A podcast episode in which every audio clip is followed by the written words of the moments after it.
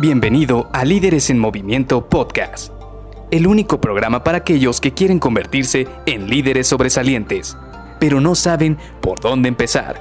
Te revelaremos los secretos mejor guardados que te ayudarán a triplicar los resultados de tu equipo. Con ustedes, su anfitrión, mentor en temas de liderazgo, CEO de Líderes en Movimiento y dueño de más de 200 coches a escala aún en su empaque original, Luis García.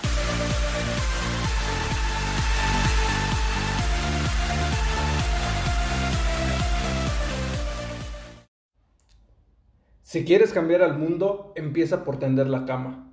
Hola, ¿qué tal? Soy Luis García y te doy la bienvenida a Líderes en Movimiento Podcast. Hoy iniciamos precisamente con esta frase porque la leí hace poco en un artículo de una revista muy famosa y precisamente decía esto, que si tú quieres iniciar cambiando al mundo, cambiando todo lo que hay alrededor tuyo, tienes que iniciar con tender la cama. Sin embargo, si te soy sincero, yo no estoy muy de acuerdo con esta situación. ¿Por qué? Porque me parece demasiado ambiciosa, me parece demasiado atractiva, como si tuviera un gancho para que todo mundo lo leyera el artículo de una manera rápida o se hiciera ideas no muy claras de cuál es el objetivo de, de tender la cama. Y sí, te voy a ser sincero, muchas personas esto lo hacen como si fuera una actividad diaria de que se levantan y lo primero que quieren hacer es tender la cama. Y está bien. La verdad es que yo no voy a ir en contra al 100% de este, de este dicho, de este encabezado, porque sí, es necesario que nosotros iniciemos con una actividad que haga que te levante, que te ganes una, que tengas una victoria en tu día, que te haga como que sentir que conquistaste algo desde el primer minuto del día. Y para muchos les funciona el tender la cama. Sin embargo, si te pones a pensar, realmente lo que buscamos es tener un hábito. No es el hecho de tender la cama como tal todos los días sino estar creando un hábito. Ahora, ¿esto por qué inicia o esto por qué funciona? Porque lo que nosotros estamos buscando es como comúnmente se le dice, es hackear el cerebro, es decir, hackear la mentalidad o modificar la mentalidad con la cual estamos viviendo. Y para hacer esto, lo que tenemos que hacer es formatear tu computadora de la cabeza, formatear su sistema operativo personal y ponerle nuevos hábitos. Estos nuevos hábitos tienen que estar enfocados en obtener un objetivo que tienes a nivel personal o profesional. Por ejemplo, yo cuando hace algún par de años, cuando inicié dieta, cuando yo quise bajar de peso, uno de los hábitos que me tuve que crear primero es el de desayunar algo sano.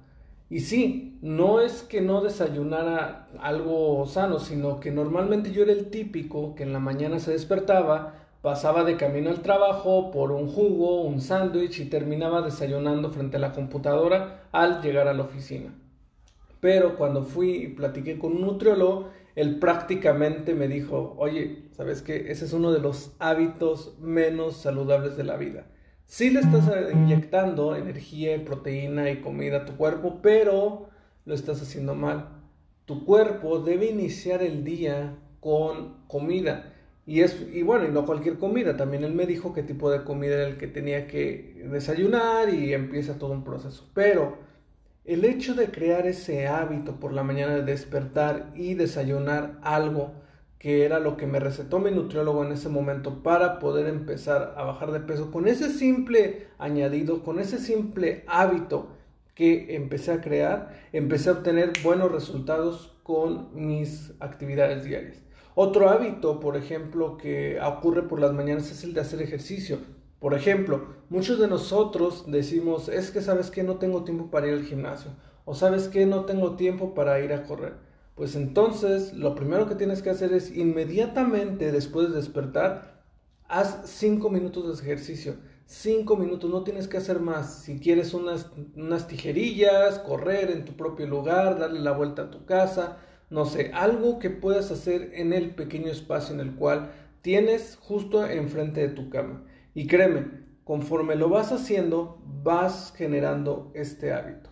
Ahora, ¿Cómo puedes darle trazabilidad a este hábito? Yo lo que tengo enfrente de mí por lo general es un calendario, pero no un calendario como tal de estos chiquitos o de bolsillo, no, sino que yo me imprimo una hoja de mi mes y me pongo un calendario enfrente y cada que yo cumplo ese hábito diario le pongo una tachita ese día. Por ejemplo, tengo 30 un calendario, una hoja enfrente de mí que tiene 30 días y yo cada vez que hago ejercicio o que como saludablemente o ambas le pongo una tachita a mi día. Y en este momento quizás puedes decir, oye, pero ¿realmente eso funciona? La verdad es que se me hace demasiado sencillo, se me hace demasiado trivial. Pero créeme, a veces las cosas más sencillas son las más difíciles de hacer. ¿Por qué? Porque cuando tú menos te des cuenta, cuando hayan pasado cerca de 7, 8 días y estés generando este hábito y todos los días estés cruzando ese día, tachando ese día, va a llegar un punto en el cual vas a voltear hacia atrás y vas a decir, ya llevo nueve días, no puedo dejar de hacer esto llegando al décimo día, no puedo dejar de hacerlo si ya llevo nueve días. O ya llevo 15 días, ya, ya lo hice 15 días, tengo que seguir este día 16. Y así, de esta manera, tú te vas generando el hábito. ¿Por qué? Porque de esta manera tú vas empezando a decir, no voy a tirar por la borda 16 días en los cuales ya me esforcé continuamente para lograr mi objetivo. Así que te dejo esto. Esta es la primera, primer consejo, primera actividad que tienes que llevar a cabo para poder crear tiempo en tu día. Crea un hábito y empieza a hacer justo inmediatamente después de despertar. Te veo mañana para el segundo consejo para poder crear tiempo. Bye.